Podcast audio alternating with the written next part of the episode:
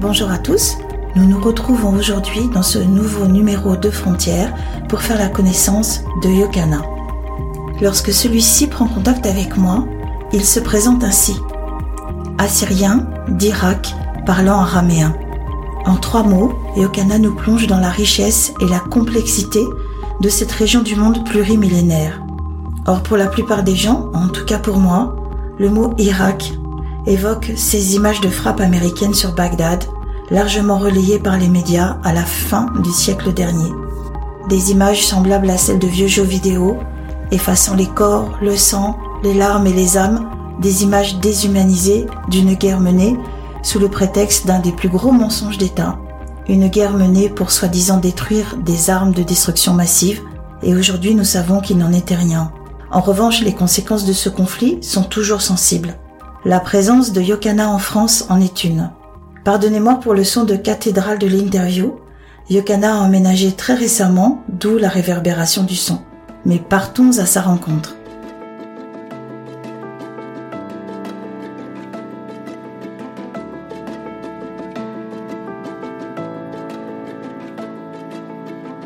Alors, du coup, je m'appelle Yokana, j'ai 27 ans et je suis euh, assyrien d'Irak.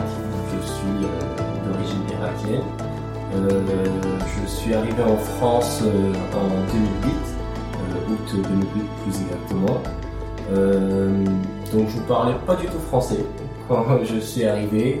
J'ai été en classe d'accueil, donc c'est une classe spécialement pour Une les classe enfants. euh, UP2A Exactement, Oui, c'est ça. Mhm. Et du coup, euh, euh, spécialement pour apprendre le français. Donc, euh, c'était au collège, c'était l'équivalent de la sixième. Donc, il m'a fallu euh, un an euh, pour euh, apprendre un peu les, les premiers mots, les premières phrases, euh, euh, de grammaire, vo- vocabulaire. On faisait beaucoup de dictées. Donc voilà, sinon au début c'était un peu d'anglais, langage des signes avec mes amis. L'avantage c'est que j'ai, je me suis rapidement aussi inscrit au foot. Donc j'ai eu pas mal de copains aussi qui, donc, je me suis entouré de pas mal d'amis euh, qui parlaient français. J'étais obligé, c'est ça. Mhm. J'étais obligé de parler français aussi et ça m'a donc euh, poussé à apprendre euh, plus rapidement. Donc au bout d'un an, euh, je me débrouillais déjà assez euh, assez bien. Ensuite, du coup, bah, j'ai été euh, euh, en cinquième directement, puis j'ai fait ma scolarité euh, normalement jusqu'au lycée. J'ai eu un bac général, Euh, puis j'ai eu ma licence euh, STAPS, donc euh, c'est euh, sciences des activités euh, sportives. Et euh, aujourd'hui, je suis euh, gestionnaire vrai que ça ça n'a rien à voir avec la licence que j'ai eue, mais euh, ça s'est fait un peu par hasard et euh, ça tombe bien parce que j'aime bien ce, ce que je fais. Mais tu continues à faire du sport alors Bien sûr, le Mhm. sport je ne pourrais jamais m'arrêter.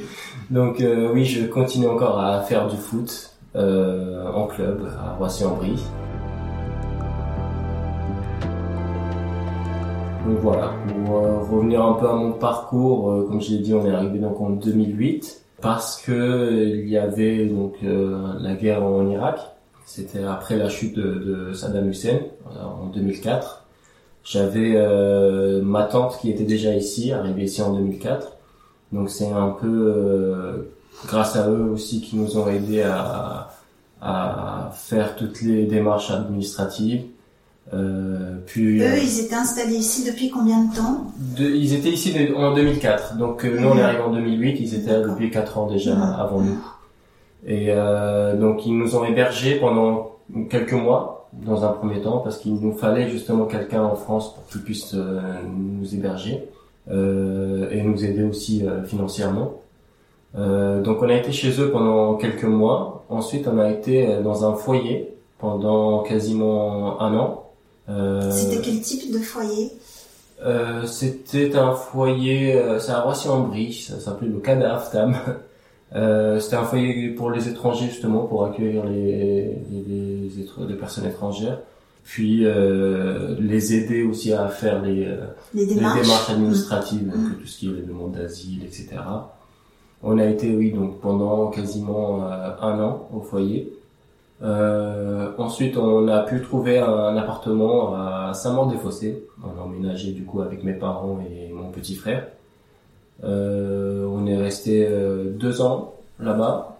J'ai été au collège du coup, j'ai fait ma cinquième et ma quatrième à Saint-Maur-des-Fossés. Ensuite, on est revenu à Roissy-en-Brie, où j'ai fait ma troisième, donc au collège de Roissy-en-Brie. Et euh, j'ai continué euh, au lycée, euh, toujours euh, à Roissy-en-Brie. Donc euh, on est resté 4 à 5 ans, il me semble. Euh, voilà, après on a pu, euh, grâce au travail de mon père, on a pu trouver une maison à faire en Brie, à côté de, de- Du château de Ferrières du château de Ferrières, exactement. Euh, et du coup, on y habite, euh, on y habitait donc depuis 2015 là-bas avec mes parents. Et euh, là, on a emménagé récemment donc avec ma copine euh, en mars euh, là, de- 2023 ici euh, et tout se passe bien. Quels sont tes souvenirs euh, de ton arrivée en France? Est-ce qu'ils sont confus ou est-ce qu'ils sont précis? Euh, je dirais un peu des deux. Il y a un peu de tout. Je, je, bah, comme je vous l'ai dit, je, je, je me souviens de quand euh, je parlais un peu euh, le langage des signes avec mes, mes amis, euh, les premiers jours au, à l'école où je stressais un peu, je savais pas comment euh, comment faire, euh, où aller, comment comment agir. Tout ça c'était nouveau pour moi. Je c'était une langue différente et il fallait que je m'adapte. Mais euh, ça s'est fait assez naturellement et assez rapidement. en soi, donc je- L'accueil de tes camarades, tu le... ils ont été tout de suite accueillants avec toi ou il y avait un petit peu de, de réserve? Non, très accueillant. Franchement, très accueillant. Et euh, bah, l'avantage, c'est qu'au foyer, on était, euh, il y avait beaucoup d'étrangers aussi. Donc, euh, tout le monde était, euh, tout le monde se comprenait entre guillemets, Mhm. sans vraiment se comprendre. Et euh, au collège, euh, pareil, que ce soit euh, avec les, les personnes étrangères ou les Français, tout ça s'est très bien passé. je n'ai eu aucun souci. Et qu'est-ce que tu gardes comme souvenir de, de ton voyage entre l'Irak et la France? Est-ce que ça s'est fait de façon linéaire? Tu es venu par avion? Ça s'est fait Alors. de façon fluide ou ça a été compliqué? On a on a été un an en Syrie euh, parce qu'on pouvait pas venir directement de, de l'Irak. Il fallait qu'on parte de la Syrie. Donc on a été en Syrie, on, est resté un an exactement. Et là-bas aussi, du coup, on avait des, des démarches administratives à faire. Il y avait aussi la préfecture là-bas où il fallait qu'on qu'on leur raconte notre, notre histoire de pourquoi on souhaiterait euh, aller en France. Et euh, donc il fallait qu'on explique comme quoi il y avait euh, la guerre, qu'on était dans une situation un peu euh, difficile et que voilà les parents aussi souhaitaient euh, un bon avenir pour leurs enfants. Donc tout ça, euh, il fallait faire ces démarches-là, puis attendre de voir si euh, notre dossier allait être accepté ou pas. Avec de la chance, euh, ça a été accepté et du coup, euh, on a pu venir euh, ici.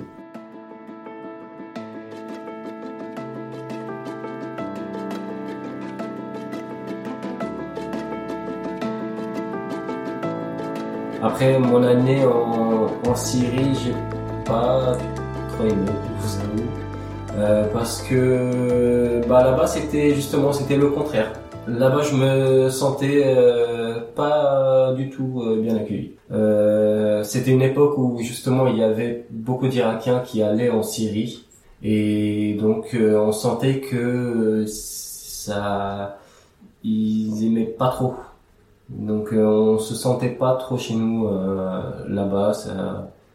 J'ai pas bien vécu cette année-là, on va Mhm. dire. Euh, mais au final, euh, ouais, c'est passé assez vite. Euh, j'ai été là-bas aussi euh, à, à l'école pendant un an. Vous partagez la même langue ou, ou tu parlais une langue euh, différente? Alors, je parle avec mes parents l'araméen, Mhm. donc c'est ma langue maternelle. Euh, à l'école, on parlait euh, l'arabe, donc on, on apprenait l'arabe et euh, comme c'était une école en arabe, C'était la langue officielle d'Irak. c'était c'est la langue officielle Mm. d'Irak exactement. Mais à la maison, du coup, on parlait l'araméen, donc après l'arabe et j'ai appris euh, ici donc euh, le français, euh, l'anglais et l'espagnol. Oui, donc euh, c'était devenu polyglotte. C'est ça. Peut-être que le fait euh, déjà de parler deux langues, euh, l'araméen à la maison, l'arabe à l'école, ça t'a permis d'avoir une plus grande facilité pour C'est ça. Les, pour les langues, je me sentais euh, à l'aise, que ce soit à l'école ou même euh, là, par exemple récemment quand on allait à l'étranger, euh, je me sens assez à l'aise pour parler d'autres langues. C'est, c'est pas, ça me dérange pas, on va dire. Je suis pas très très, enfin, je suis pas très timide. Mhm. euh, Et, Je- que- je et pourrais quand, quand tu as quitté l'Irak, Mhm. est-ce que tu te souviens des sentiments que tu avais? Est-ce que tu avais peur, hâte de quitter l'Irak? Ou est-ce que tu regrettais quand même un certain nombre de choses? Des amis, ta maison? Euh, alors j'avais encore beaucoup de famille là-bas. Il restait mes cousins. Enfin, j'avais beaucoup d'amis aussi. Euh, donc euh, oui, à ce côté-là de d'amis qui euh, m'a un peu manqué euh, au début. Après, j'étais assez jeune pour comprendre vraiment ce qui se Tu avais passait. quel âge exactement? Euh, 10 ans, 10 10, ans. 11 ans, Mhm. oui. Quand on a quitté euh, l'Irak et du coup 11 ans quand on a quitté Mhm. la Syrie euh, pour arriver en France. Euh, donc oui, il y a eu euh, quelques côtés euh, qui m'ont manqué, on va dire. Et euh, par contre en Syrie, j'étais très content de, de, de De venir en France. partir. Je me Mhm. souviens, oui, le jour où on a été à l'aéroport pour prendre l'avion, j'étais euh, super content parce que justement, j'avais euh, un mon cousin qui était arrivé ici euh, une semaine avant. Donc j'avais hâte de, de le rejoindre euh, justement. Ah, ton cousin avec lequel tu, tu vivais en Irak. Avec lequel j'ai grandi, exactement. grandi. Et il Mhm. était, euh, lui, il était en Syrie. euh, eux, ils sont restés un peu plus longtemps que nous, deux ou trois ans, il me semble. Du coup, nos dossiers ont été acceptés à peu près en même temps. Ils sont arrivés euh, une semaine, dix jours euh, avant nous ici. Mhm. Et du coup, j'avais hâte de, de, de les rejoindre aussi. euh. Et hum, vous étiez considéré comme, euh, euh, parce que tout à l'heure tu parlais de demande de- d'asile, vous étiez considéré comme une minorité en danger, toi-même en, ça. en étant On, est, on, était, on était considéré, bah, on est en Mhm. soi comme, considéré comme des réfugiés politiques. Mhm. Donc, euh, on n'avait pas le droit euh, de retourner en Irak jusqu'à ce qu'on ait la nationalité. Donc là, on l'a eu en 2018. Tu parles de la nationalité française. Française, oui. De D'accord. la nationalité Mhm. française. On l'a eu en 2018 euh, avec ma famille. Et euh, avant ça, non, on n'avait pas le droit de, de, de retourner en Irak. Parce que du coup, on était justement considérés comme des euh, réfugiés politiques. Parce que tu, dans nos échanges, tu m'as dit donc, toi, alors, j'ai vu que c'était compliqué parce qu'il y a des chrétiens d'Orient, mais Mhm. ça, en fait, ça englobe euh, plusieurs familles. Il y a des chrétiens coptes, des chrétiens euh, orthodoxes. euh, C'est ça. Alors, euh, oui, il y a des chrétiens, il y a les, il y a les, les Chaldéens, Mhm. les, euh, les, euh, les Assyriens comme nous, et après il y a les, comme, vous dites, comme tu dis, les, les orthodoxes, euh, etc. Nous, on est euh, un mélange des deux. euh, on fête plus euh, avec les orthodoxes. Donc pour nous, Noël, c'est le 7 janvier. Voilà. Et nous, le 25. Après, bon, on le fête avec tout le monde le 25. Mais, euh, tu peux- le fêter deux fois comme ça. c'est ça Ouais. Mais euh, oui, en fait, on a gardé l'ancien calendrier. D'accord. Et, ta communauté euh, en Irak, avant qu'éclate euh, la guerre, Mhm. est-ce que c'était une communauté qui était déjà en, en danger ou en tout cas, qui- est-ce que vous aviez les mêmes droits que tout le monde? Oui, oui? oui, oui, en Mhm. soi, non, il y, a- il y a- il y avait pas de soucis particuliers. On avait les mêmes droits que tout le monde, c'est juste qu'on était une minorité. Pendant la guerre, du coup, il y a eu pas mal de groupes, euh, entre guillemets, terroristes euh, qui se sont formés et on a été un peu au milieu de tout euh, sans vraiment euh, rien demander. Et euh, c'est pour ça que mes parents ont décidé justement de de, partir de partir euh, pour De avoir vous mettre à l'abri. Exactement. Mhm. Voilà. Qu'est-ce que faisaient tes parents en Irak? Alors mon père était berger. Mhm. Il s'occupait, on avait euh, des moutons, on avait une ferme, des vaches, euh, des, des poules, voilà. Et ma mère était femme au foyer. Là-bas, on était dans, on avait une grande maison quand même. On vivait à 12 dedans. Mhm. Donc il y avait ma famille, mes parents, mon petit frère, euh, la famille de donc, mon tonton, euh, pareil, étaient cinq. Il y avait ma grand-mère et euh, deux tontons qui n'étaient pas mariés à l'époque. Donc on était, on vivait à 12 Et il y avait seulement une ou deux personnes qui travaillaient et ça suffisait largement pour tout le monde parce que comme du coup la maison était à nous uh-huh. et puis là-bas il y a quasiment pas de de charges, que ce soit l'eau, l'électricité, etc. Donc on soit une ou deux personnes. Et donc c'était à la campagne. Hein. On vivait dans un petit village, mhm. exactement. Euh, on vivait dans un petit village. C'était pas dans, dans, une grande ville, euh, un peu dans le nord de de, de l'Irak. Ça s'appelait comment? Char Charafia. Mhm. euh, et euh, il y avait à peu près une centaine de maisons, donc euh, tout le monde se connaissait. Tout le monde se connaissait. Euh, c'était vraiment un petit village familial, on va dire. C'était, euh, il y avait une petite école dedans. On était une cinquantaine dans l'école. Il y avait à peu près une dizaine d'élèves par classe. C'était voilà très très petit. Et donc quand vous êtes parti, vous n'êtes pas parti directement du village? Vous avez dû passer par euh, la capitale ou vous êtes euh, comment ça s'est passé exactement? Ah, On a été, on est parti en voiture jusqu'en Syrie. On a fait une dizaine d'heures de route, je sais plus exactement, mais euh, je sais qu'on est parti en voiture. Euh, donc comme on était au nord, on a pu rejoindre directement euh, la Syrie pour descendre jusqu'à jusqu'à Damas. on a été là-bas, donc on a trouvé directement un appartement parce qu'on on avait aussi de la famille qui était là-bas, donc mmh. ça nous a un peu aidé. Tu te souviens de, de ce voyage, de l'état de l'atmosphère, de l'état d'esprit de, de, tes parents? Euh, bah, je pense qu'ils n'étaient pas très sereins non plus, parce que là, je sais qu'on est resté très longtemps à la frontière, euh, parce qu'ils prennent nos passeports et, puis euh, les démarches administratives qu'il fallait faire. Mais je sais qu'on est resté pendant des heures euh, aux frontières le, avant de passer. Je me souviens de ça, et après le reste c'était la route. Euh. Et, maintenant, pour tes parents, donc ils vivent euh, à Ferrières, j'imagine que pour eux, ça doit quand même être euh, douloureux de penser à leur maison qu'ils ont laissée. Ils en parlent de temps en temps hum, Ça va. Après, comme bah, ils, vivent mieux ici, donc on a on a encore de la famille qui, qui vit dans l'ancienne maison. Donc euh, ils sont pas euh, inquiets. Ils ont encore des attaches, ils savent qu'une partie de la famille est encore là-bas. C'est ça, mhm. c'est ça exactement. Quand on a de la famille là-bas, donc euh, ils y pensent pas tant que ça. Et comment ça s'est passé pour eux l'adaptation à une nouvelle vie, une nouvelle langue, des nouvelles euh, façons de vivre? Du coup, ils sont, bah, comme ils sont arrivés euh, plus âgés. Mhm. Euh, au niveau de la langue, c'était un peu plus compliqué euh, pour apprendre. Maintenant, ça va, ils ont, un accent, mais euh, ils arrivent à quand même parler, avoir une discussion. voilà, ils ont eu, ils ont passé le, un examen pour avoir justement la nationalité. Il fallait qu'ils aient au moins le niveau A2, il me semble. Et, et voilà. Après, c'est vrai que pour eux, c'était un peu plus compliqué. Mhm. et ton père a pu trouver du travail ici? Oui, il mhm. a pu trouver euh, rapidement. Il est, il est, plongeur dans mhm. l'hôtel euh, à Ferrières-en-Brie. Et ma mère euh, travaillait en tant que femme de ménage aussi dans cet hôtel-là. bon, elle a dû arrêter parce qu'elle a des problèmes aux articulations. Elle n'a pas pu rester très très longtemps. J'imagine que pour ton petit frère, c'est celui pour lequel ça a été le, le plus simple. Oui, parce que lui, il est arrivé en maternelle. Oui. Donc mm. il a vraiment exactement. il est arrivé euh, euh, oui, il avait 4 ans il me semble.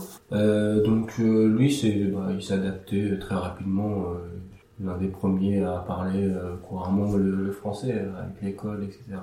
Et après bah je pense qu'il est plus français que que irakien. Mm-hmm.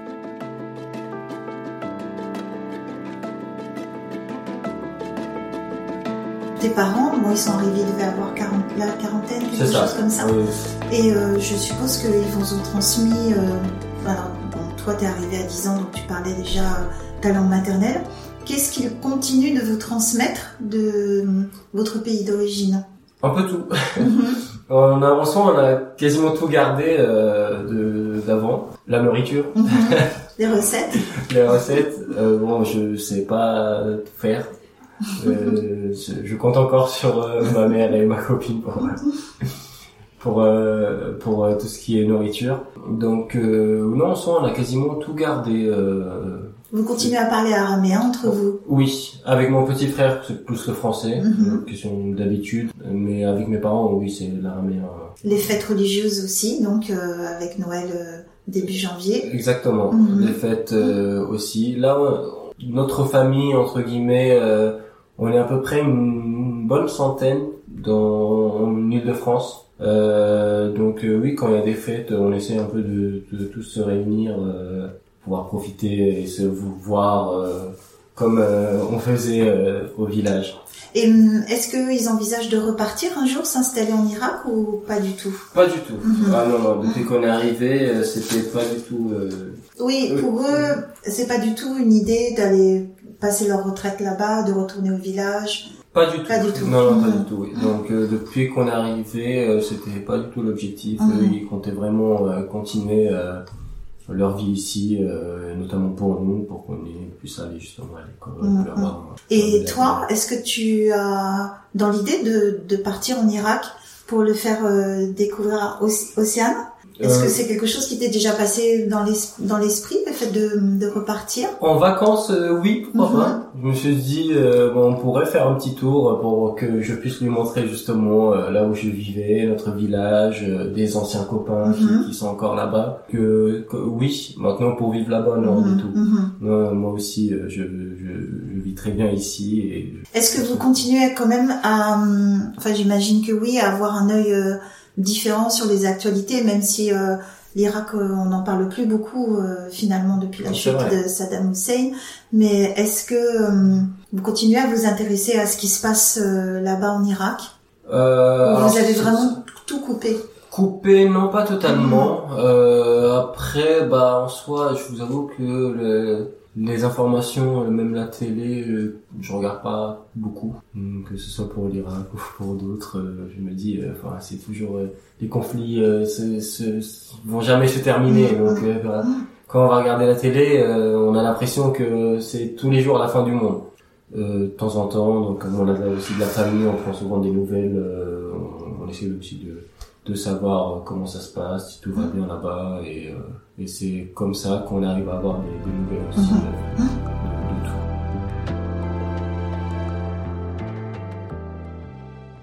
Et est-ce que quand tu es arrivé ici, il est arrivé à des moments, alors que ce soit à l'école ou en faisant des courses avec des parents ou dans ta vie de tous les jours, de sentir une certaine animosité ou un certain racisme ou des images stéréotypées Est-ce que tu as eu à être confronté à ce genre de choses? Hum, non, soit personnellement non. Mhm. J'ai pas eu euh, ce souci-là, même avec mes parents. euh, ça, ça a été en soi. euh, j'ai pas eu de soucis particuliers, que ce soit à l'école, euh, bah, j'ai pu m'adapter assez rapidement. Euh, au foot, euh, ça a été euh, pareil. Euh, ça a été assez facile et euh, même dans, de façon générale, il n'y a, pas eu de, de soucis particuliers, on n'a vraiment pas rencontré. Et mais pourquoi alors tu as laissé tomber euh, ta licence STAPS? Pourquoi t'as pas continué euh, pour euh, devenir professeur de sport? C'était mon objectif. C'était mon objectif. Euh, justement, au cours de ma dernière année, en fait, j'ai eu un stage de 4 mois où j'étais enseignant euh, dans un lycée, dans ça le lycée dans lequel euh, Ah oui, où Roissy. j'étais justement à Mhm. Roissy-en-Brie, le lycée Ch- Charles Chauve. Euh, donc j'avais une classe de seconde euh, pendant 4 mois et en soi le stage s'est très bien déroulé, mais il m'a fait comprendre que je préférais plus pratiquer le sport qu'enseigner le sport. Donc euh, et après, en fait juste après ma licence, euh, j'ai eu le donc en fait pendant mon, mon année euh, universitaire, je travaillais euh, le week-end euh, à l'hôtel. Mhm. donc au Paxton à Ferrières-en-Brie et euh, bon, pour, pour me faire un peu d'argent de, de côté Hein, c'était un petit euh, job étudiant. Et euh, donc juste après ma licence euh, le propriétaire euh, a voulu s'entretenir avec moi. Et il s'est dit euh, je souhaiterais continuer à travailler avec toi et euh, et je me suis dit euh, bah pourquoi pas si si euh, je, je laisse le sport euh, alors c'est du coup ça sera dans le but d'évoluer bien sûr Mhm. je, je vais pas prendre euh, n'importe quel poste et y rester euh, toute ma vie. Euh, donc je me suis dit ok pourquoi pas, je, je vais tester et, euh, et, au final ça a été, j'ai pu évoluer petit à petit. Euh. Tu te sens bien dans le métier que tu fais Je me sens très bien. Mm. Je suis gestionnaire paye et euh, ça, ça, se passe très bien. J'ai évolué. Euh. donc je suis passé de serveur mm-hmm. au petit déjeuner. Euh, c'est une belle ascension. C'est ça. Je suis passé de serveur au petit déjeuner à agent administratif et paye parce que juste après je m'occupais d'une agence d'intérim qui appartient justement à, à ce groupe-là. Donc euh, c'est là où j'ai commencé à me former un peu sur la gestion administrative, la gestion des payes, des bulletins, etc. Puis euh, j'ai, je suis passé euh, sur de la paye pure, donc du, euh, du personnel fixe. Toi, quand tu as acquis la nationalité française, t'as pas eu à passer cet examen que ont passé tes parents. Mm. Qu'est-ce que tu as dû juste la demander à l'âge de 18 ans, c'est ça euh, Oui, on a fait la demande tous ensemble. Mm-hmm. euh, moi, en fait, comme j'avais le bac, du coup, j'ai le mm-hmm. bac ici, euh, ils m'ont pas demandé euh, ce test-là. Eux, comme ils avaient pas entre guillemets de certificat qui prouve qu'ils parlent le français, il, il, leur fallait un, un certificat et tu as eu quand même des questions de culture générale Oui, oui, il y a eu les fameuses 100 questions euh, où mes parents euh, ont passé beaucoup de temps à poser des ah questions dessus. Ils voulaient tout apprendre par cœur. Et euh, du coup, on est passé euh, beaucoup de temps sur sur ces questions-là, savoir la couleur des du drapeau, la signification, signification les, les, symboles, etc. Et oui, bah, au final, ils se sont sortie. Et sur une échelle de 1 à 10, tu, dirais que tu te sens français euh, euh, sur quel niveau de cette euh, échelle Je dirais 7-8. Oui, parce que... Bah, Qu'est-ce que tu gardes d'irakien en toi? Je dirais c'est plus l'aspect culturel quand même. Euh, comme bah, j'ai grandi avec mes parents, j'ai mon enfance a été là-bas, donc j'ai c'est des réflexes un peu euh, euh, bah, d'Irakiens entre guillemets, on va dire ça. On est aussi nous très famille. On est très très famille, très cousins, on est souvent les uns chez les autres. Euh, c'est ce qui est un peu différent ici. Mais euh, voilà, c'est, je pense, plus quelques habitudes que, que j'ai eues euh, depuis tout petit qui n'ont pas changé. Euh, après, pas beaucoup de différences. Et quand tu rêves, tu rêves euh, en araméen ou en français? Ou en anglais, ou en espagnol, ou en arabe? Alors, ça dépend du rêve. je dirais bah, généralement en français. Mais par exemple, si je, je fais un rêve ou lui à mes parents, etc., c'est en araméen ça dépend plus de la personne qui est, qui est, dans, qui est dans ton rêve. Hein. Très bien. Ben, je te remercie beaucoup, Yokana. Merci de ta confiance. Hein. Merci.